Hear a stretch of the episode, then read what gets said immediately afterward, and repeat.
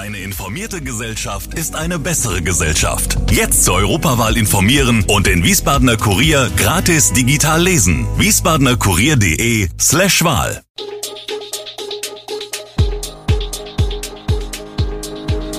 Gude, unser morgendliches News Update. Das Wichtigste aus Wiesbaden für Sie im Überblick. Guten Morgen aus Wiesbaden an diesem 26. April. Sexismusvorwürfe bei Linken, Beschuldigter äußert sich. Was schwimmt im Wickerbach?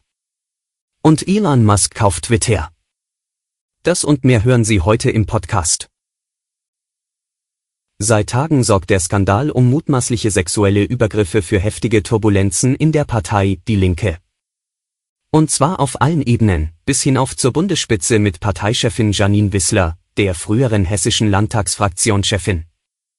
Ausgelöst freilich wurde all dies auf lokaler Ebene, durch Vorgänge vor allem im Kreisverband Wiesbaden.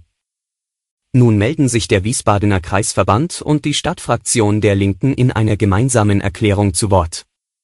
Und auch ein beschuldigter Stadtverordneter äußert sich. Es sei zu keinem Zeitpunkt zu Machtmissbrauch, sexueller Belästigung oder gar Gewalt gegenüber Personen gekommen, schreibt der Mann, dem insbesondere über die sozialen Netzwerke Vorwürfe zu unangemessenem Verhalten gemacht worden seien. Deswegen sei er auch juristisch dagegen vorgegangen, schreibt der Stadtverordnete, der in der Mitteilung nicht namentlich genannt wird, der Redaktion aber bekannt ist. Nichtsdestotrotz geht es auch um die politischen und moralischen Bewertungen unterhalb der juristischen Relevanz, der ich mich stellen muss und werde. Nanu, was schwimmt denn da im Wickerbach? Ein kompaktes Tier, größer als eine Wasserratte, dunkles Fell, kräftige Statur, dann muss das doch gewiss ein Biber sein. Seit bekannt ist, dass sich die Nagetiere auch in Hessen wieder angesiedelt haben, ist der Schluss vielleicht gar nicht so abwegig. Doch in unseren Gefilden ist das Nagetier noch nicht so verbreitet, größere Bibervorkommen seien eher in Ost- und Mittelhessen beobachtet worden, ist vom Hessischen Landesamt für Naturschutz, Umwelt und Geologie zu erfahren. Gleichwohl gab es vermeintliche Bibersichtungen in Delkenheim an der Kiesgrube und Biberfraßspuren an der Maraue. Was man in Wiesbadener Gewässern aber eher zu Gesicht bekommt, sind Nutrias, doch die sind erheblich kleiner als der bis zu 1,35 Meter lange Biber, zudem fehlt ihnen der charakteristische platte Schuppenschwanz. Wir blicken in den Rheingau. Der Superspundekäs kommt aus Heilgarten. Geschmäcker sind verschieden, sagt der Volksmund. Das gilt erst recht, wenn besagter Volksmund Spundekäs zu kosten bekommt. Das Publikum in der gut besuchten Brentano-Scheune in Winkel überstimmt nämlich die dreiköpfige Jury, als bei der achten Auflage von Rheingau sucht den Superspundekäs die Entscheidung naht. Der Gastgeber und Moderator Wolfgang Junglas verkündet gemeinsam mit Frank Förster das Ergebnis, Yvonne Bug aus Heilgarten hat gewonnen. Damit setzen sich zwei große Traditionen fort. Zum einen siegen seit der Premiere 2013 regelmäßig Frauen im Spundekäs-Wettbewerb. Zum anderen sind nach wie vor die alten Familienrezepte gefragt.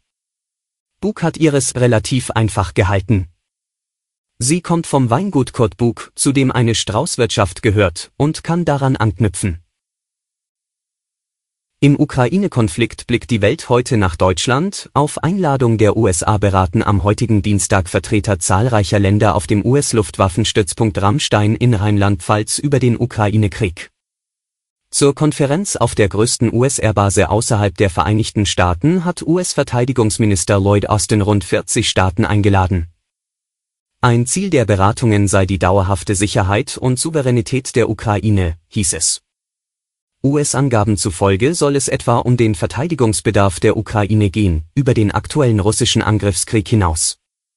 In Moskau empfängt Russlands Präsident Wladimir Putin gut zwei Monate nach Beginn des Krieges in der Ukraine UN-Generalsekretär Antonio Guterres. Bei dem Treffen dürfte es neben einer größeren diplomatischen Rolle der Vereinten Nationen vor allem um sichere Fluchtrouten für Zivilisten gehen. Und nun noch ein Blick in die USA. Twitter dürfte bald einer einzigen Person gehören, Tech-Milliardär Elon Musk, dem reichsten Menschen der Welt. Der Verwaltungsrat der Plattform gab seinen Widerstand gegen Musks Übernahmeattacke nach nur wenigen Tagen auf und stimmte einem Deal zu. Der Tesla-Chef musste dafür nicht einmal das Gebot erhöhen, es reichte schon, dass er Finanzierungszusagen über 46,5 Milliarden Dollar auf den Tisch legte. Jetzt müssen noch genug Twitter-Aktionäre Musk ihre Anteile verkaufen, damit er die Kontrolle übernehmen kann. Musk hält bereits gut 9% und es reicht ihm, über die Marke von 50% zu kommen. Twitter und Musk gaben sich Zeit bis Ende des Jahres, um den Verkauf abzuschließen. Alle Infos zu diesen Themen und noch viel mehr finden Sie stets aktuell auf wiesbadener-kurier.de. Gude Wiesbaden ist eine Produktion der VRM von Allgemeiner Zeitung, Wiesbadener Kurier, Echo Online und Mittelhessen.de. Redaktion und Produktion die NewsmanagerInnen der VRM. Ihr erreicht uns per Mail an audio.vrm.de.